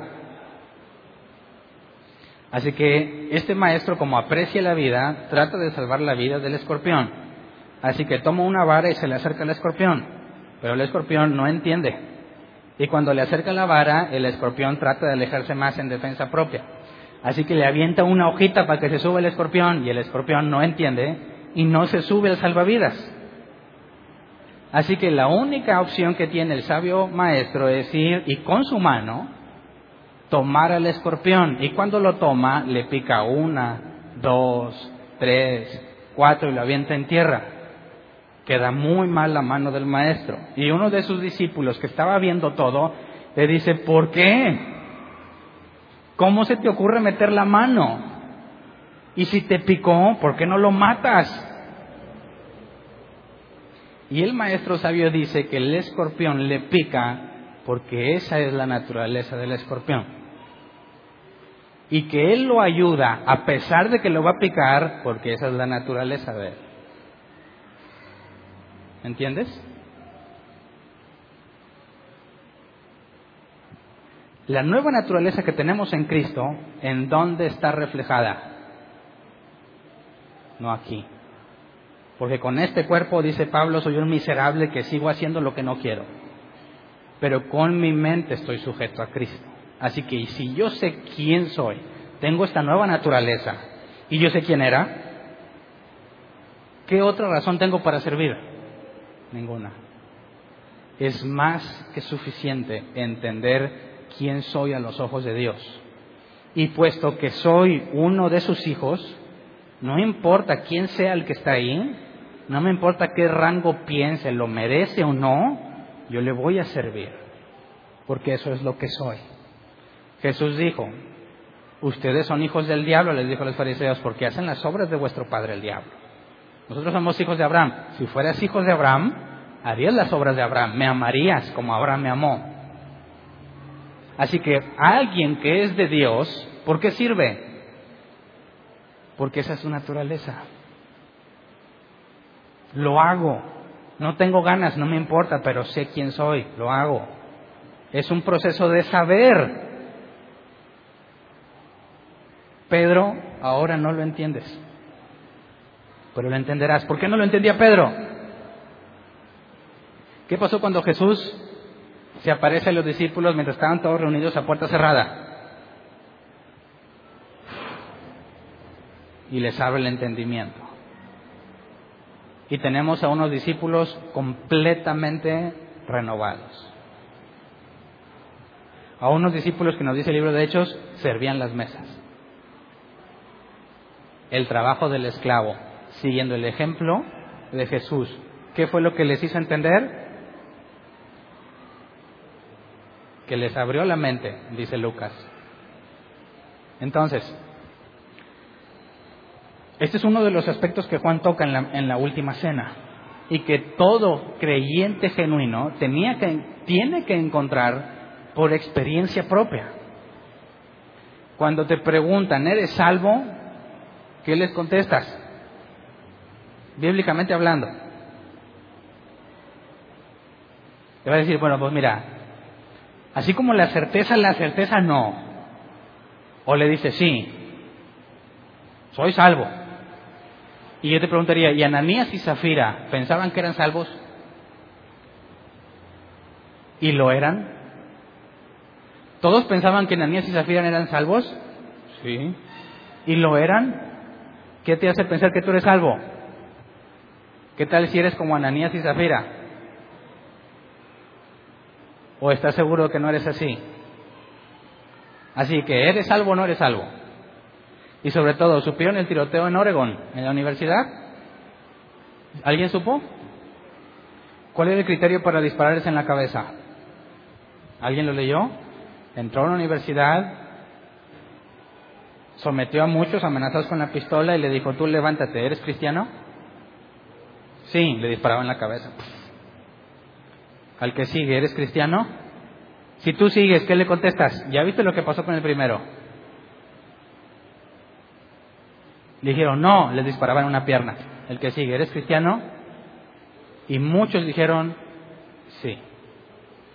¿Por qué dijeron que sí?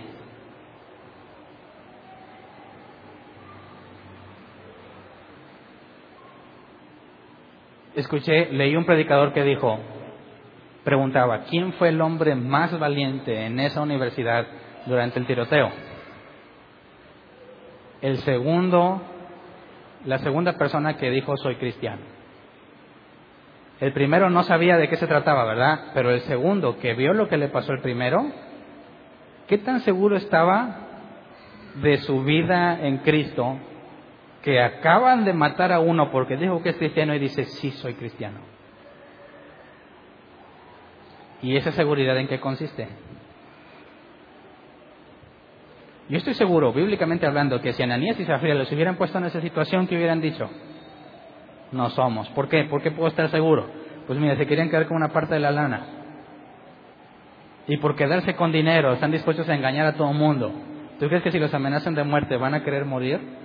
No.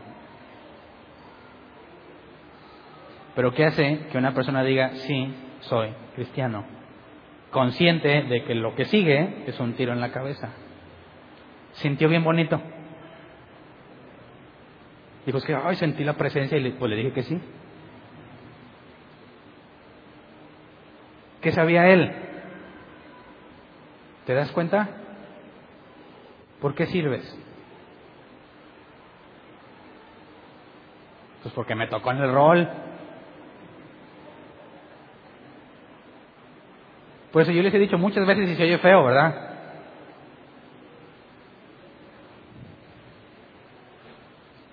Cuando tú haces algo por alguien más, no puedes estar pensando en ese alguien más. No puedes. Porque si lo haces pensando en ese alguien más y ese alguien más te maltrata, ya no lo vas a hacer. ¿Verdad? Y yo hace mucho les dije, yo no vengo a predicar por ustedes. No me esfuerzo por ustedes. En pocas palabras, aunque se oye feo, no me importan. Porque yo sé que el que los cuida y el que los va a llevar a crecer es Él.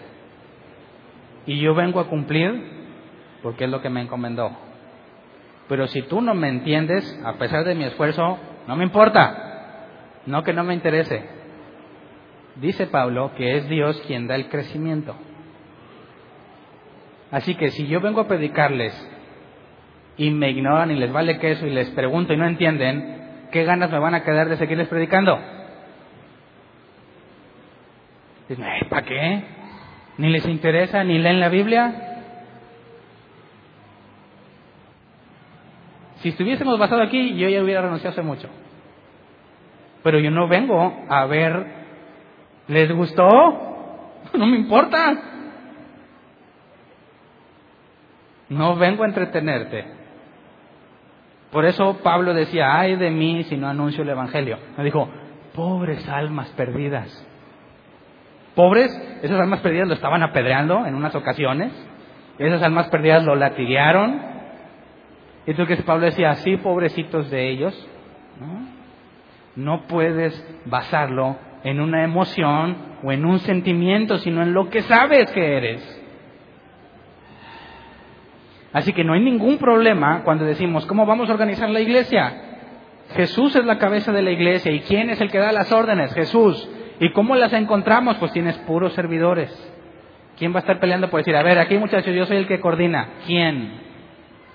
Si todos entienden que por lo que son, van a servir. ¿De qué se trata entonces? De que Dios ponga a cada quien en su lugar. Y si alguien dice, yo quiero ser maestro, bueno, vamos a ver que tengas la evidencia de que eres maestro. Y si lo eres, no es que yo te dé permiso, es que Él te capacitó. Y le tienes que servir a Él por esos dones que tienes. Ponte a trabajar. ¿Me explico? ¿En qué consiste la aceptación? Entonces, ¿cómo es que lo aceptamos? ¿Tiene que traer instituto bíblico? No hay ningún requisito educacional en la Biblia. Los requisitos de 1 Timoteo 3 y Tito 1 son frutos del Espíritu. ¿Verdad? Y no te quiero desmotivar de que no estudies. Estudia, pero eso no te asegura nada. Tú debes de estudiar si vas a meterte en teología o algo así, porque crees, sientes, has llegado a la conclusión de que Dios te está moviendo a ese lugar. No porque dices, no, pues para poder ser pastor. Pues una iglesia que te acepte como pastor, nomás porque traes el papel, no cumple los requisitos de iglesia bíblica. ¿Entiendes cómo es que Jesús da las órdenes? No es que yo diga, sí, señor, sí. Ajá, sí. A ver, repíteme esa última. Ok, perfecto. Dios me acaba de hablar. Y me dijo que tú vas a las naciones.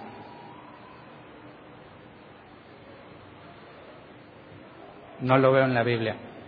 Lo veo en el Viejo Testamento, en el Viejo Pacto, donde aquí no hay nada.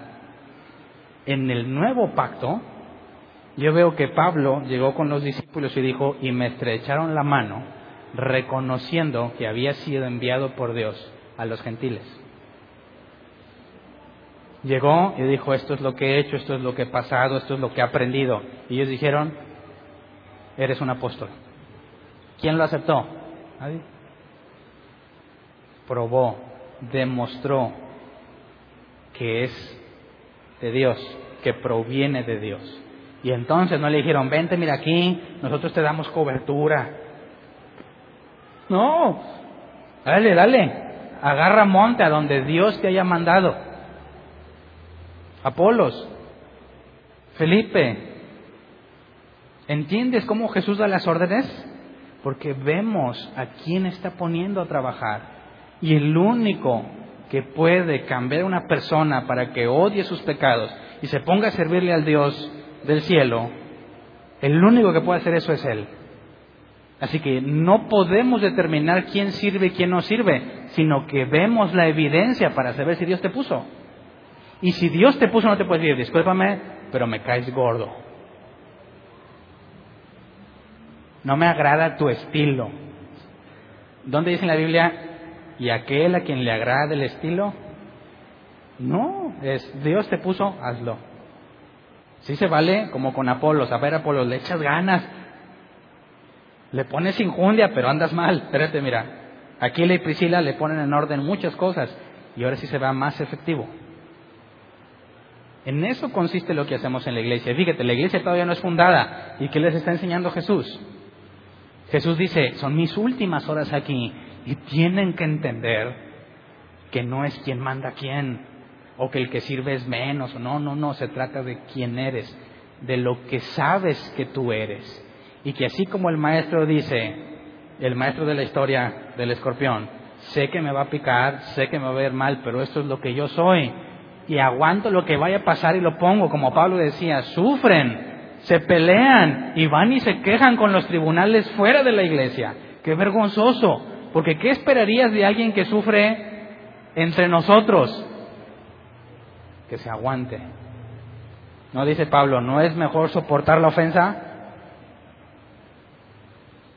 Así que en una iglesia cristiana, bíblica, ¿quiénes son los que dan problemas?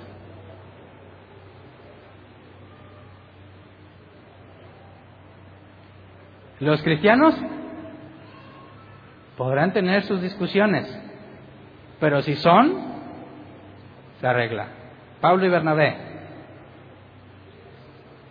Pero luego Pablo dijo, están con nosotros, pero no son de nosotros, y los problemas los manifiestan. Entonces, ahora no lo entiendes, pero lo entenderás. ¿Te queda claro? ¿Qué necesitas para que puedas empezar a servir en la iglesia? Que Él te mande. ¿Y cómo vamos a saber que te mandó? Se va a ver. ¿Se podría ocultar? ¿Cómo sabías que Dios mandó a Pablo evangelizar? Bueno, te lo encuentras apedreado, lo dejaron por muerto, y tú llegas y le dices, se levanta y se va. ¿Y qué hace? A predicar. ¿Por qué? ¿Quiénes sus cinco sentidos le predica a esa gente que estuvo a punto de matarlo? ¿Cuál es la evidencia? Hay algo más fuerte que Pablo que lo mandó. ¿Verdad? Eso es lo que necesitamos. Pero si tú eres de los que no leen la Biblia, no oran, no estudian, ¿cómo me muestras que Dios te está mandando? ¿Cuándo vas a avanzar? Nunca. Por eso, aunque se oye bien trillado, tienes que orar. Dices, ah, bueno, voy a orar, Señor. Yo te pido por toda la gente del mundo, Señor. Por los niños que están sufriendo en África. Eso no. No digo que esté mal. Pero esas son palabras vacías. Si realmente te preocupan los niños de África, ¿por qué no le llevas comida al que no tiene aquí en el crucero? ¿Verdad? Dile, Señor, quiero conocerte más. Quiero entender más. Quiero avanzar en entenderte y en conocerte, porque Jeremías 9:24 dice, de eso gloríate, en entenderme y en conocer que yo soy el Señor. Y si tú te enfocas en Él, Él te va a decir, ahora ve, ahora haz, ahora trae, ve y di. Pero tú no estabas esperando, Señor, mándame las naciones. No, compadre, estás bien mal, pero mal. Es, Señor, aquí estoy, hágase en mí tu voluntad. Y si te dice, ve y háblales de mí, Señor, pues yo nomás me sé Juan 3:16. ¿De qué vas a hablar? ¿Sabes qué vas a decir? Hombre, hay una iglesia donde hay un pastor bien bueno. Predica, pero mira, matón, te recomiendo que vayas. ¿No se trata de eso? Se trata de que le digas, hey, te tengo excelentes noticias. Y no le digas, Cristo te ama, tampoco. Sigue el modelo bíblico. Dios manda a todos los hombres que se arrepientan. Cambiar su manera de pensar. Eso es lo que la palabra arrepentirse significa en griego. Meta nuevo. Cambia tu manera de pensar porque has estado con alguien. Tú tienes que decirle, necesitas acercarte a Dios. Yo no sé si te va a sanar, yo no sé si te va a sacar del problema, pero eso es lo de menos. De nada te sirve entrar bien adinerado al infierno. ¿Verdad? Lo que tú realmente necesitas no es salud, no es prosperidad, no es una pareja, no es una familia, no es nada de este mundo. Lo que necesitas es acercarte a Él. Y Él te dará lo que Él considere mejor y darte por satisfecho porque lo más valioso y importante es que vas a estar con Él. Pero si tú no le hablas del valor de estar con aquel que es creador de todo y le muestras, ten sanidad, ten esto, te va a sacar los problemas, estás trayendo gente que no entiende. Después le puede decir, te invito a una iglesia, pero porque ya hablaste lo que entiendes. Pero primero tienes que saber que lo que tú has entendido es porque estás con Él. Si no, a decir, a ver, ¿cómo, cómo? Las cuatro leyes espirituales. ¿Y cuál es la primera? Lo bueno que traje mi acordeón. ¿Sí sabías que todos pecamos? Ah, sí. Ah, sí sabías. Te agüita las que siguen.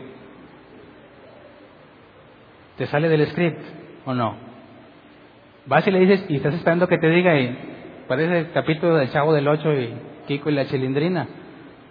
¿Piensas que una técnica, que un script es lo que la gente necesita para conocer a Dios? Estás en el hoyo. No puede ser. Si tú te has acercado a Él, no puedes llegar a otra conclusión. ¿Qué es lo que la gente necesita? Él. ¿Y cómo lo va a obtener? La Biblia dice, nadie viene al Padre si no fuera atraído por Él. ¿Sabes qué? Te invito a acercarte a Dios. Es lo único que puedes hacer. ¿Cómo me acerco a Dios? Te puedo ayudar. Te puedo llevar para que sepas dónde es. Te puedo instruir lo poco o mucho que sé. Mira, te explico. Te llevo a un lugar para que puedas aprender. Pero su objetivo es buscar a Dios, no cualquier, no ninguna otra cosa. ¿Te das cuenta cómo la evangelización debe ser natural en aquel que ha nacido de nuevo? ¿Cuál es la técnica que se necesita? Ninguna. Si genuinamente te has acercado al Padre, solo de Él vas a hablar. ¿Verdad? Entonces, Ahora no lo entiendes, pero lo entenderás. El mayor sirve al menor. Jesús, sabiendo quién era, de dónde viene y a dónde va, se puso a servir. ¿Tú? ¿Sabes quién eres o no estás seguro de quién eres? ¿Puedes decir, ay de mí si no hago esto? Necesitas encontrarlo. Y cuando lo encuentres, ponerte a servir por quien eres. Si no lo has encontrado, necesitas buscarlo. Porque si no lo encuentras, de ahí no vas a pasar. ¿Se acuerdan cuál es el objetivo de la iglesia en este año? ¿O ya se les olvidó? Pon al servicio de los demás tus dones. ¿Verdad? Encuéntralo. Ahí está la clave. Se trata de quién eres. Vamos a ponernos de pie para orar.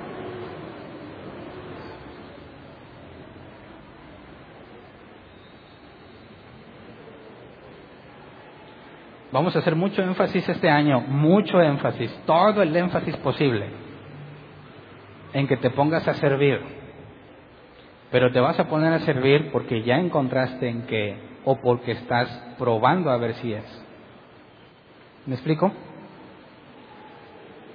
Si alguien de aquí quiere ser evangelista, no necesita nuestra autorización, necesita evidencia, ¿verdad? ¿Por qué? ¿Cuál es el riesgo? ¿Qué pasa si alguien dice, yo quiero evangelizar y vas y dices puras mentiras? Sale peor. es que mejor siéntate. Aprende de quién es Dios y luego entonces hablas. ¿Por qué? Porque sería imposible que Dios te mande evangelizar y luego que digas puras mentiras, ¿verdad? Si el Espíritu Santo te está mandando, diría, Hernán, ve allá con él y voy. Sí, Espíritu, sí, ¿qué más? Ahora dile esto. El Espíritu Santo me dice que Moisés se salvó porque se subió al arca, junto con todos los israelitas, y de ahí vienen todas las naciones. Yo sé que es muy absurdo, pero hay cosas muy graves que muchos dicen cuando evangelizan. Así que, eh, eh, a ver, iba bien hasta el punto en que llegaste que porque el Espíritu te había llevado, pero cuando empezaste a hablar, eso ya no pudo ser el Espíritu Santo. ¿Verdad? Y si tú dijiste que el Espíritu Santo te llevó ahí para que hablaras, ¿sabes qué? Yo ya dudo, desde el principio, dudo que te haya mandado ahí. Porque es imposible que el Espíritu Santo te guíe a decir algo que contradice la palabra de Dios. Así que hay mucho charlatán, ¿verdad? Mucho charlatán. Así que no tienes que pedir permiso para evangelizar, pero si realmente crees en lo que la Biblia dice, que toda palabra ociosa que sale de tu boca se te va a demandar, ¿te atreverías a andar diciendo cualquier cosa? No. Entonces, oremos para esto. Pidámosle a Dios que todo sentimiento en el que estemos fundados nos lo quite. Que si tú le servías porque estás agradecido, le voy a pedir a Dios que te haga sentir todo lo contrario. Que se te quite lo agradecido. Y que te pongas a servir para que entiendas que tu gratitud no tiene nada que ver. Que si realmente naciste de nuevo, Ay de mí si no lo hago. Ay de mí si no lo hago. Haga frío, calor, esté triste, enojado, feliz, contento, no me importa.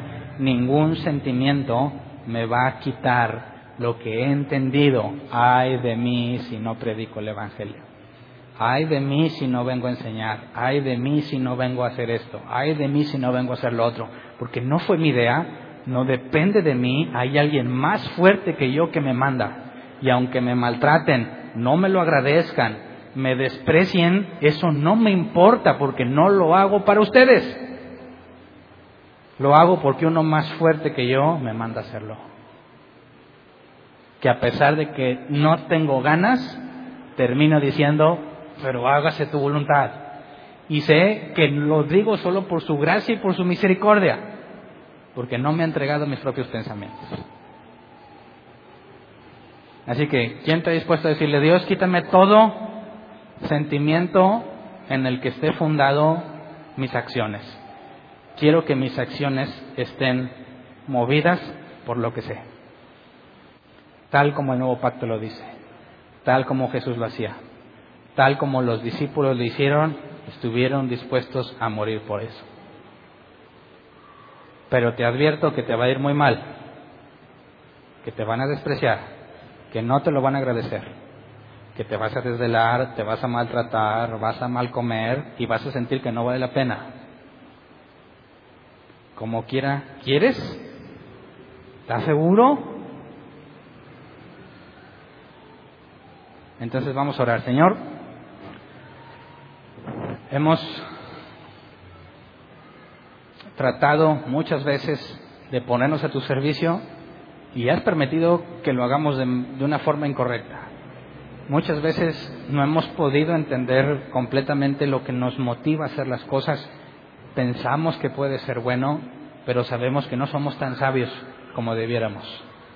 Sabemos que nunca vamos a ver las cosas como tú las ves, así que en lugar de nosotros tomar la decisión, queremos que tú nos muestres tal claramente como se lo mostraste a Jesús, como se lo mostraste a Pablo, como se lo mostraste a Pedro y a todos tus discípulos genuinos, que estuvieron dispuestos aún a morir porque tenían perfectamente claro lo que tú les habías encomendado.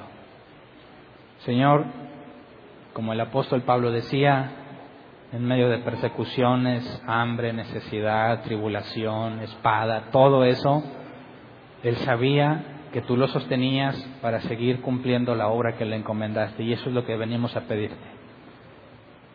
En lugar de pedirte comodidad, queremos pedirte que podamos ser útiles en tu reino. En lugar de pedir para nuestro bienestar en este mundo, queremos pedirte que nos uses para poder llegar a otros, aquellos que tú has preparado, Señor, que van a escuchar de tu palabra, quiero ser usado. Quiero ser usado para que expliques lo que tú dijiste en tu palabra.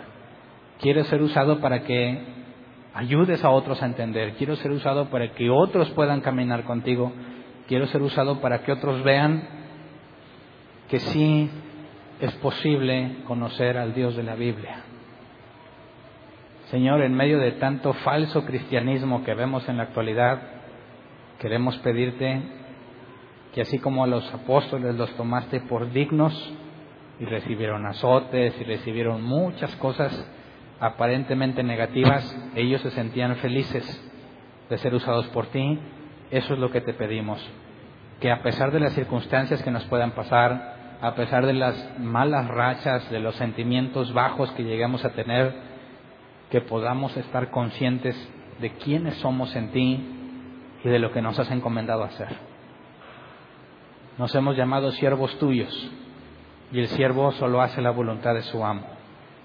Queremos cumplirlo, Señor. Haz en nuestras vidas lo que tengas que hacer. Te pedimos que quites lo que tengas que quitar, que traigas lo que debes de traer, Señor, para que podamos ver claramente. Hay muchas cosas que como Pedro hoy no entendemos. Lo que te pedimos es que nos hagas entender. Todas esas veces que leemos y no entendemos, haznos entender. Todas las situaciones que no comprendemos en nuestras vidas, en las vidas de otros, haznos comprender y te pedimos que nos uses para que otros también puedan comprender. Haz con nosotros conforme a tu voluntad. Queremos que tú seas la cabeza de esta iglesia como tú lo has dicho. Que tú muestres a quién le has mandado algo, a quién le has encomendado Queremos pedirte como los apóstoles en la iglesia inicial, danos de nuevo para hablar y respáldanos con tu poder cuando hablamos, Señor. Y cuando hablemos, tú hagas la parte que es imposible para nosotros, abrir su entendimiento conforme a tu propósito divino, que tú los hagas comprender, que pongas en, nuestras en nosotros las palabras como las ponías en Esdras, que explicaba la palabra de forma que la entendiera. Te pedimos, Señor, que puedan decir de nosotros, como dijeron de tus discípulos, son unos ignorantes, pero se ve que han estado con Jesús. A ti sea la gloria y la honra por todo lo que has hecho y por lo que vas a hacer en nuestras vidas. Gracias. Amén.